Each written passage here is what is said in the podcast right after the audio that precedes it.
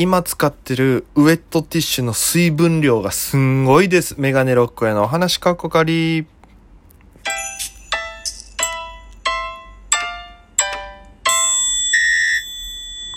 ぽいぽいメガネロックへです。よろしくお願いします。えー、この番組は僕が毎日配信でお届けしている番組となっております。えー、アプリでお聞きの方は番組をクリップ、それ以外の方もハート、ニコちゃん、ネギでタップお願いいたします。ということで、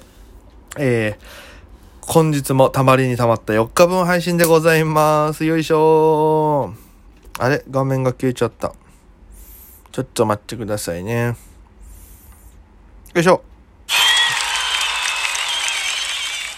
さあ、ということで、えー、まあ、4日分配信するんですけども、まあ、その分いろんな出来事ありましたからね。えー、まずは、えー、日曜日、セレクトークというのがありましてね、毎週日曜日はライブ出させていただいてるんですけども、えー、その中でもセレクトークっていう企画ライブになるんですけど、えー、12時10分スタートで、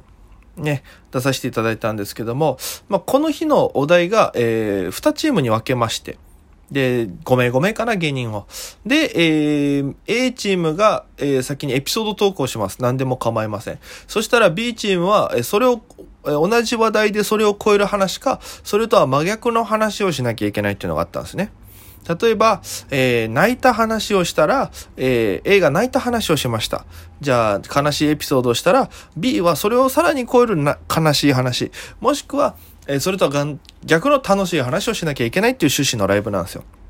で、えー、やりまして、で、えー、こう、結構ね、あの、いろんな芸人さんがいて、女芸人さんもいたんですよ。えー、あれ、えっとね、お、あの、いつも一緒になる、チナティさんっていう、危険物ティラティラっていうコンビのチナティさんと、あとは、えー、アシスタント MC で、あの、いつも、あの、お手伝いとかで来ている女優とかされてる吉原舞さん、舞さん？マキ、マキさんか、マキさん？間違えました。マキさんだ。マキ姉つって、いつも僕はお姉ちゃんで呼んでる人なんですけど、で、お姉ちゃんと、あと、フリー、フリーというかアマチュアというかどういう立ち回りかわかんないですけども、OL やりながら、え片手 OL、片手間 OL、両手でポールダンサーというですね、肩書きのマキさん、こちらもマキさん。しがない OL とか、なんかツイッターとかも書かれてるんですけども、えー、M1 グランプリ2019で2回戦行ったりとか、ザ・ W も2回戦行ってるという、う方が、非常に綺麗な方なんですけども、こちらの方も出られてまして、まあ、初めましてだったんですけど、で、あのー、いろんな話をしていくわけですよ。で、えー、僕もその時に話したいこと何個かありまして、で、これいけるだろうなっていうのを頭の中で決めて、で、最初僕らの説明来た時は悲しい時と辛い時、泣きたい時とかの辛い話と楽しい話を持ってきてくださいみたいな感じだったんで、で、まあ僕は辛い話多めでいこうかなと思って。まあもう芸人結構何年だ ?9 年ぐらいやってるから、その中での辛い経験とかを持っていこうと思って、で、えー、とか、まあ、多分子供の純粋さも単純に悲しい瞬間を生むから、えー、そういうのもいろいろ踏まえて、まあ、誰かが楽しい話行った時に悲しい話で行こうと思って、で、えー、準備して、えー、待ってましたら、ちょうど、ヒデさんっていう、う方が、まあ、男性のピン芸人の方なんですけども、エピソードトークされて、で、えー、なんかそれが幼稚園の時に、え9.11が起きて、で、悲しいことが起きたっていうニュースを知ったと。で、えー、その後に、えー、翌日か、えー、幼稚園行った時に、こう先生が今日みんな、あの、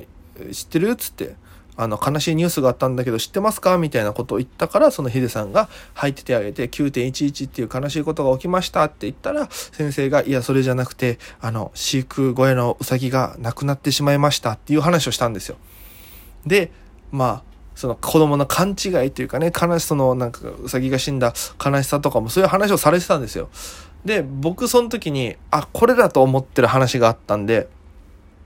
えー、これ話そうと思って。で、手挙げて、で、前出て行きまして、じゃあどうぞって言われたから、えー、僕、あのー、小学校の時に、僕、えー、友達がね、あの、農業とか、えー、まあ、板金屋とかね、あの、いろいろそういったことをやってる友達がいまして、で、そのことを僕のおばあちゃんの地元というかね、え場所が一緒で田舎だったんですよ。で、えー、そこに友達も今いるっていう連絡を受けて、じゃあ遊びに行こうかってなって、で、その友達が、えー、ヤギとか飼ってたんですよ。動物とかも。で、小ヤギがいてね、めいめいめいめいめいって泣いてるんですよ。で、めっちゃ可愛いなと思って、こう頭だねだねしながら、可愛いなつってこう葉っぱで餌あげてて、で、その友達に、いや、めっちゃ可愛い小ヤギだねって言ったら、その友達がそのヤギをポンポンって叩いて、ポンポンって叩いてね、くれ、明日3万で売れる場合よ、つって。あの、沖縄の方言が入ってるんですけど、要は3万円で明日売れるんだよ、こいつ、みたいな話をしたっていう、悲しい話をしたんですよ。そうしたところですね、あの、普通に周りが引くという あの、沖縄ではこのヤギを食べる文化があるのでね、ヤギ汁、ヒージャー汁とか、ヤギ刺しとかっていうのがあるから、ヤギイコール食べ物っていうイメージがあるんですよ。ただ、えー、東京ってその多分ヤギ食べるって文化がわからなかったらしくて、後でそのマキさんにツイッターでご挨拶した時に、ヤギちゃん売られてかわいそうですねって来たから、いや、実は沖縄こういう文化があってって言ったら、あ、食文化の中にヤギがいるんですねって、あ、知らなかったからあんなリアクションだったんだと思って。で、東京にね、出てきて、この、なんていうかな、あの、ジェ、そのカルチャーの違い、文化の違いに、えー、まあ、悩んだところではあるんですけど、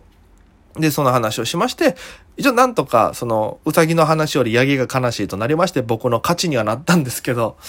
まさかあんな反応になると思ってなかったんでね。で、その時に、あ、やば、俺今日調子悪いんかなと思ったのが、その日一日ずるずる続くというのをですね、えー、続きでも話していきたいと思います。えー、ご清聴ありがとうございました。それでは皆様、また今夜。